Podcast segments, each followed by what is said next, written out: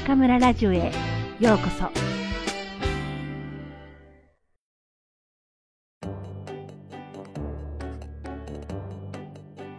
窓際のトットちゃん、黒柳徹子、その6、約束。お弁当が済んで、みんなで丸く並べた机や椅子を片付けると行動は広くなる。トットちゃんは、今日は真っ先に校長先生によじ登ろうと決めていた。いつもそう思ってるんだけど、ちょっと油断すると、もう誰かが行動の真ん中にあぐらをかいている先生の足の間に入り込んでいて、背中には二人ぐらいよじ登って騒いでいて、そして校長先生は、おい、よせよよせよ、と真っ赤な顔で笑いながら言うんだけど、その子たちは一度占領した先生の体から離れまいと必死だった。だからちょっと遅くなると、もう小柄な校長先生の体は大混雑なのだった。でも今日はトットちゃんは決めたから、先生が来る前からその場所、行動の真ん中に立って待っていた。そして先生が歩いてくるとこう叫んだ。ねえ先生話話先生はあぐらをかくために座りながら嬉しそうに聞いた。なんだい？話って。トットちゃんは数日前から心に思っていることを今はっきり先生に言おうとしていた。先生があぐらをかくと突然トットちゃんは今日はよじ登るのはやめようと思った。こういう話はちゃんと向かい合うのが適当というふうに考えたからだった。だからトットちゃんは先生に向かい合い、くっついて正座した。そして顔を少し曲げた小さい時からいいお顔とママなんかに言われている顔をした。それは歯を少し見せて笑うよそ行きの顔だった。この顔の時は自信があり、いい子だと自分でも思っている時だった。先生は膝を乗り出すようにして聞いた。なんだい？トットちゃんはまるで先生のお姉さんか？お母さんのようにゆっくりと優しく言った。私、大きくなったらこの学校の先生になってあげる。必ず。先生は笑うかと思ったらそうじゃなく真面目な顔をしてトットちゃんに聞いた。約束するかい？先生の顔は本当にトットちゃんになってほしいと思っているように見えた。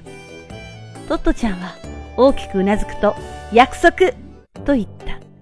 言いながら本当に絶対になると自分にも言い聞かせた。この瞬間、初めて巴に来た朝のこと。ずいぶん昔に思えるけど、あの一年生の時の、初めて先生に校長室で会った時のことを思い出していた。先生は4時間も自分の話をちゃんと聞いてくれた。後にも先にもトットちゃんの話を4時間も聞いてくれた大人はいなかった。そして話が終わった時、今日から君はこの学校の生徒だよって言ってくださった時の先生のあったかい声。今、トットちゃんはあの時よりもっと小林先生は大好きだと思っていた。そして先生のために働くこと、先生のためになることなら何でもしようと心に決めていた。先生はトットちゃんの決心を聞くと、いつものように歯の抜けた口を恥ずかしそうにしないで見せて、嬉しそうに笑った。トットちゃんは先生の目の前に小指を突き出した。約束。先生も小指を出した。短いけど力強そうな、信頼できそうな先生の小指だった。トットちゃんと先生は指引入り玄満をした。先生は笑っていた。トットちゃんも先生が嬉しそうなのを見て安心して笑った。ともえの先生になるなんて素晴らしいだろう。私が先生になったら、トットちゃんがいろいろ想像して思いつくことは次のようなことだった。勉強はあんまりやらないでさ、運動会とか、飯合水産とか、野宿とか、いっぱいやって、それから散歩小林先生は喜んでいた。大きくなったトットちゃんを想像するのは難しかったけど、きっと巴の先生になれるだろう、と考えていた。そして、どの子も巴を卒業した子は、小さい子供の心を忘れるはずはないのだから、どの子も巴の先生になれるはずだと考えていた。日本の空に、いつアメリカの飛行機が爆弾を積んで姿を見せるか、それは時間の問題と言われている時の、この電車が校庭に並んでいる巴学園の中では、校長先生と生徒が10年以上も先の約束をしていた。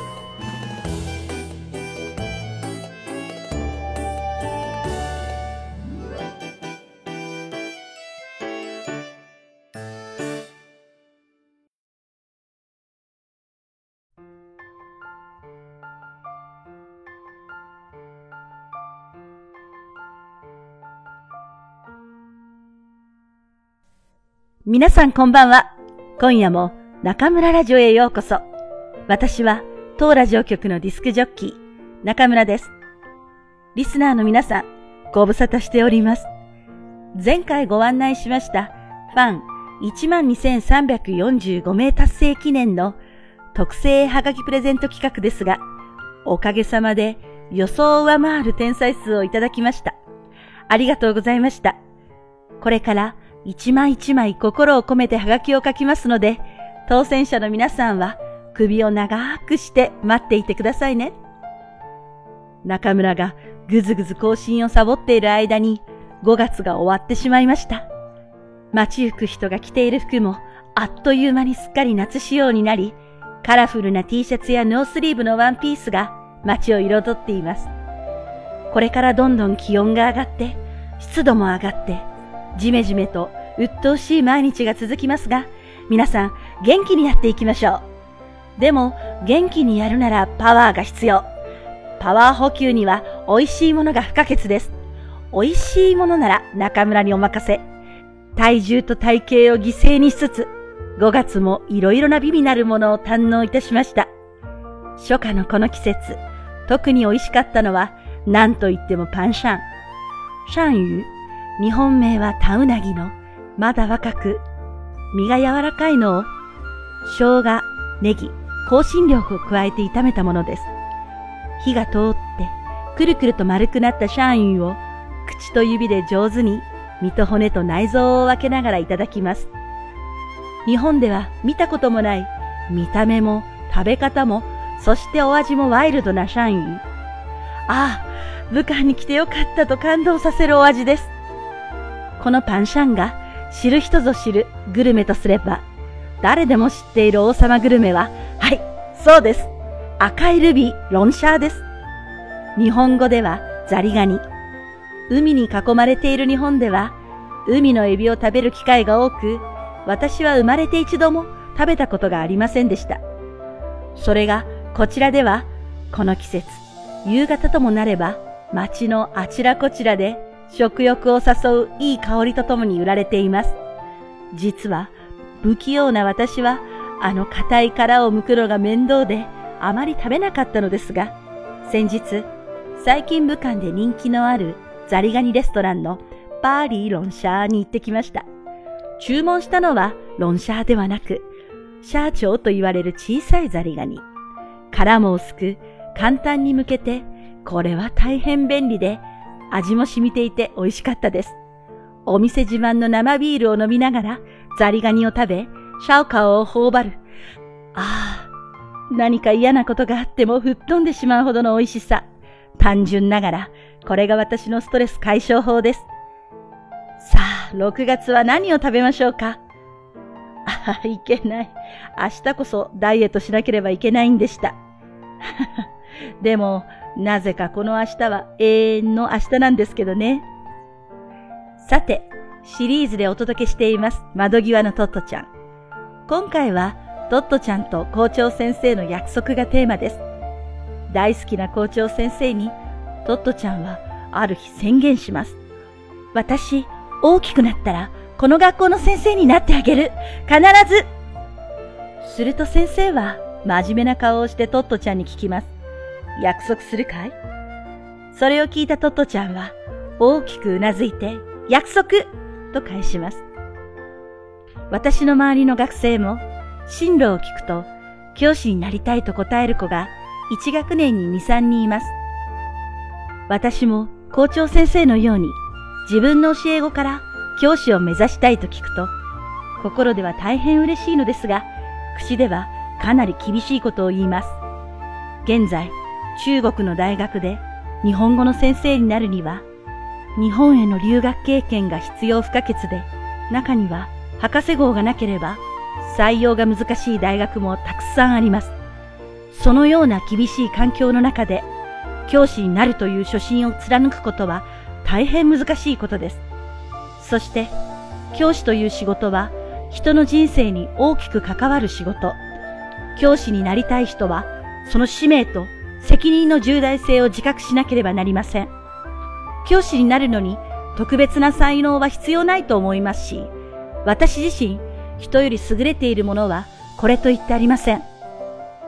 しかし、心の中の学生を思う熱い気持ちと、それを伝える力がなければ、それは本当の教師とは言えず、ただ教科書の内容を読んでいる人に過ぎません。